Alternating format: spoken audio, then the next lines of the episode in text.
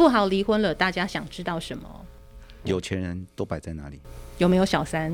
呃，小三的问题到底是哪一位呢？Hello，各位听众朋友，大家好，欢迎您收听我们今天的 Podcast。今天又照惯例为大家邀请到了一桌好朋友，来，我们自己跟大家打个招呼吧。大家好，我是 Herman。大家好，我是 Victor。大家好，我是 Melissa。最近有一个很这个热门的新闻，嗯，大家都知道谁离婚了？是这几天真的好像头版都是这位富豪 Bill Gates 跟 Melinda Gates。对，讲到富豪，我们常常就会呃联想到 Herman，他常常在这个处理一些富豪会常常经历到的钱的问题。所以，我们今天跟大家聊的话题是财产怎么分啦，分多少啦。拿到了钱可以做什么？这这些问题我都没有经历过，所以大家不要担心。好，我们今天直接就要问 Herman，大家想问 Herman 什么问题，我们都可以一起发问哦。那我们想问 Herman，就是说，富豪通常是不是都很会把他们的家族财产都预先做好分配，以至于离婚的时候可以很就是很爽快就离了嘛，钱都谈好了。我一般来讲的话，呃，有钱一点的人的话，通常呃尽量会在做好婚前协议。那当然，他在本身在做家族办公室的时候，他也会有一些像信托啊一些呃的规划。嗯，那如果特别提到是跟这个离婚比较有关联的话呢，其实是像啊、呃，我们都知道很多富豪都有不动产，那特别像 Bill Gates 他们是其实是呃美国最大的私人土地的拥有人。那他们其实有一个很好用的方法，就是把这些土地都登记在 LLC 的名下。嗯，那这个好处是说，第一个 LLC 对资产保护比较到位一点，就是如果别人告你啊，不太容易直接取得你 LLC 里面的资产。嗯，那另外一个呢，就是说，如果真的很不幸走上离婚这条路的时候，LLC 跟比起你要切割一个土地或是你家的住房来讲，LLC 的共同持有是比较容易的。诶，那我有个问题耶，像这个 Bill Gates 是大家众所周知的富豪，有钱到不能再有钱了，对不对？那呃是什么样子的一个资产的 level 适合做这样的 LLC？因为听 Herman 刚刚讲，这其实是起到一个保护的作用。那是不是说我财产在多少，我就应该要自我保护会比较好？其实 LLC 的成本蛮低廉的，如果你在加州，可能就每个月缴，每年缴个八百块的八八百块的税。嗯。那所以其实八百块的费用还是费用，就是成立一个 LLC 成立的费用。成立 LLC 就是呃，如果你是简单填一些就是样板的文件，其实是蛮便宜的，不会很贵。嗯。那每年的成本也是就是八百块的这个费用或是税都都可以。Oh, OK。对，所以其实如果你在加州有个大概。七八十万、一百万的房子的话，其实很多时候就呃有这个价值去做这件事情，就是不这还不少人应该都符合，或者是你家你家应该可以哦，你太看得起我。那 Herman 这些有钱人一定也有做信托，那还有你说他的房产都会摆在 LLC，这所有的资产都会摆在 LLC 嘛，然后再摆进信托里面嘛。其实，呃，LLC 不动产放在 LLC 是比较常见的一个状况。那当然就是很多人他甚至愿意把另外一些财产也放在 LLC 里面。那当然对资产是更好的一个保护。啊因为很多时候各州规定不一样，但在有些州的时候，你去告这个 LLC，这个 LLC 只要呃没有把钱分配到你身上，你他就不用赔偿你。那所以就是，可是他在告你的时候。他拿着你拿他拿着反越判决就要缴税，嗯，所以他实际上没有收到钱，他就要去法院缴税了，嗯，会吓足很多人，就是想要企图告你，然后来好像中乐透一样，看告一个富豪拿，嗯，拿一大笔钱。就可能有些人想要走走边门啦，或者走旁门左道，好像就是要去。去看看能不能勒索到一笔钱，嗯，这个都可以起到一个很很好的保护作用，对吧？哎，没错。嗯，那你知道呃，在你周边的朋友，就是有去设置这个 LLC 的人很多吗？呃，我其实蛮多家族办公室的人都是有做这样子一个动作，所以我其实我们也应该也可以推广这个概念给市井小民嘛。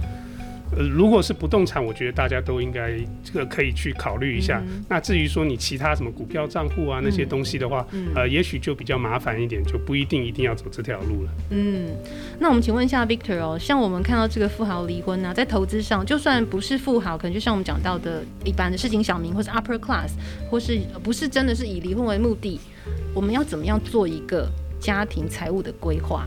啊，其实大部分的人都喜欢把钱最喜欢摆的就是在房地产上面，嗯、但事实上，其实我们在做资产分配的时候呢，我们要想到很多安全性啊、风险性啊，嗯，对，可是不是一次一次性把所有的鸡蛋都摆在一个篮子里面，嗯，而需要想到它的安全和将来的保障问题，没错，那是最重要的。安全投资有什么？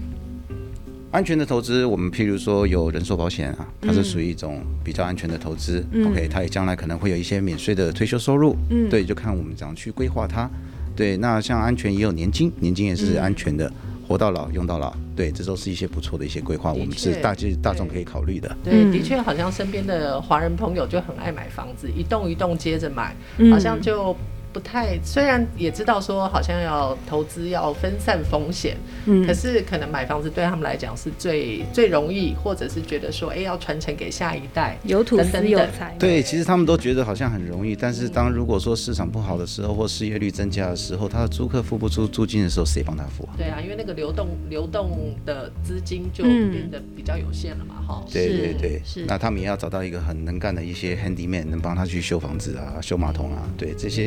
是。都是其实都是将来他们会所面临到的一些困扰，只是他们觉得说房地产是最保值的。对。嗯，那我们问一下我们的健康保险专家 Melissa，富豪的健康保险会跟一般的人跟我们不一样吗？富豪看重的会是什么？嗯，威，你觉得就是这些富豪的健康保险会跟我们是不一样的吗？你为什么会这样？我们会有什么金银铜铁计划吗？他们会不会有超级钻石计划？或者是说 他们本身可能就认识很多医生？那他们会不会已经有比我们有 source 了吗？他们的世界是不是跟我们不一样？呃，我想这可能是大家的一个误解哦，因为其实在全美国这个健康保险。其实都是由联邦规定这个设计出来的一个铂金、金银、铜这四个等级的一个概念。那这其实在过去这几年都呃大家也都熟悉。嗯，那其实我只能说，在这些富豪他们在使用上面，或者是说在他们的一些资源上面，可能比我们来的更加的呃多选择。哦，或者是说他们的资源可能更多，嗯、因为他们身边的朋友毕竟跟我们所认识的可能比较有区别吧。就这医院基本上他盖的，呃，有可能啊，或者是说这个这个他可能有拥有一个 organization 就是他的，嗯、或者是说他可能有一些相关的认识的医生可能也比较多，嗯、等等等。我想这个可能是、嗯、是他们资源来源的一个。比较多选择，嗯，我这边可以提供一个亲身的经验，就是我之前在呃家族办公室工作的时候，是。呃，其实我用的家族办，我用的医疗保险计划，其实跟就跟他们家族成员用的是一样的，一定很不错哦，钻石级的是是不错啦，但是并没有好到说，呃，好像就很超规格啊，什么凯迪拉克接送都没有，是 VIP 的。待遇这样，其实就只是说你的 copayment 其实比较比较低，可能有 cover 的东西比较多一点而已。但是当然，家族他们本身，因为他们有一些特殊的病史，那所以他们其中呢有一个家族成员还是某一个很大的美国一个医疗机构的理事。那他们那个家族，因为那个是遗传性的疾病，所以他们在那个疾病上面，呃，其实就可以照照得到比较好的一个照一个照顾。了解。那很多那些比较有钱的人啊，嗯、他们都很想要，就是说，当他们有需要的时候，生病的时候，会要找特殊名医。嗯、对。那他们是不是在名医还有这医疗保险上面有什么关联吗？其实我这边也曾经碰过好几组客人，嗯、他们是从海外来，嗯、呃，就是觉得说美国的医疗比较被信任，然后这边医疗的技术他们都比较相信，嗯、也觉得说在这边治愈率会比较高。嗯。所以他们其实也曾经问过，呃，在。呃，就是很有名的一个专门治疗癌症的一个医院，嗯，那他们就是想尽办法要知道说这个医院跟哪些保险公司有合约。嗯，那因为大家在美国生活，大家也知道说，其实看医生啦、用医院，其实都是一定要有一些合约的概念，我在使用上才能够被理赔嘛。是，所以当这个这几组客人他们来询问的时候，我其实就有再去跟这个医院或者是相关的保险公司。做进一步的联系，那发现说，因为他们能够购买的方式是用个人跟家庭的名义来做购买，嗯，那就发现说，哎、欸，其实这个医院根本跟这个市场的所有保险公司是没有合约的，嗯，所以就变成说，当初可能也协助不了他们做这个部分，嗯、但是还是有提供他们一些其他的方式，比如说去跟。呃医院可以去做一个协商啦，或者是说在价钱上可能可以去做进一步的沟通，嗯、大概是这样子。嗯嗯。不过再怎么样，如果真的富豪生病了，他们需要的名医或是特殊的这个医药费，嗯、他们还是可以负担得起啦。这可能就是比较跟我们不一样的。没有错。对。嗯、但是谁都不喜欢生病嘛。是。那我们现在再聊一下，我们还是要聊一下这个投资。像我们知道，像富豪，我们要问一下 Herman，或是有钱，或是 Victor，我们大家都可以一起聊。就是说，像他们的这就有钱人来说，家族办公室跟慈善捐赠，是不是正在他们的婚姻上占有很多的比重？我想像呃，Bill Gates 跟 Melinda Gates，嗯，他们两个是一长期以来就是一直在推动慈善事业。嗯，那我想这个东西对呃，虽然他们现在离婚了，但是大家当然争论很多，但是看起来有一种可能性是他们还是可能为了慈善事业这个部分一起去努力。嗯，所以就是等于说有这个价值可以呃，说在家族办公室里面，加是一个价值的传承，利用价值呢来凝聚不同的一个。不同的家族成员，然后共同去完成一些事情。嗯，那我们其实知道东西文化差异啊，很多人对就是慈善捐赠或是捐钱啦，做好事做公益有不一样看法吗？对，其实大部分他们在做这些慈善事业，除了主要就是建立个人跟企业形象比较多了。是，对。那当然也有一些一些附加的理由在里面。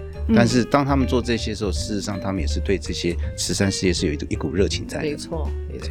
呃，我相信做慈善事业，当然对一些企业来讲，他们可以在上面节省到一些税的问题。嗯、对，所以呃，除了热情。除了真的想帮人以外，嗯，那就是对于他们自己本身的企业的税上面是有一些很大的帮助的。对，是。其实一般对，除了像 Victor 讲的一样，说企业可以省税之外，其实个人他们捐赠上也有呃税上也上也是有好处的。嗯，只是说大家可能也有听说过，现在呃，因为很多呃列举扣除和限制的关系，其实现在捐赠如果呃。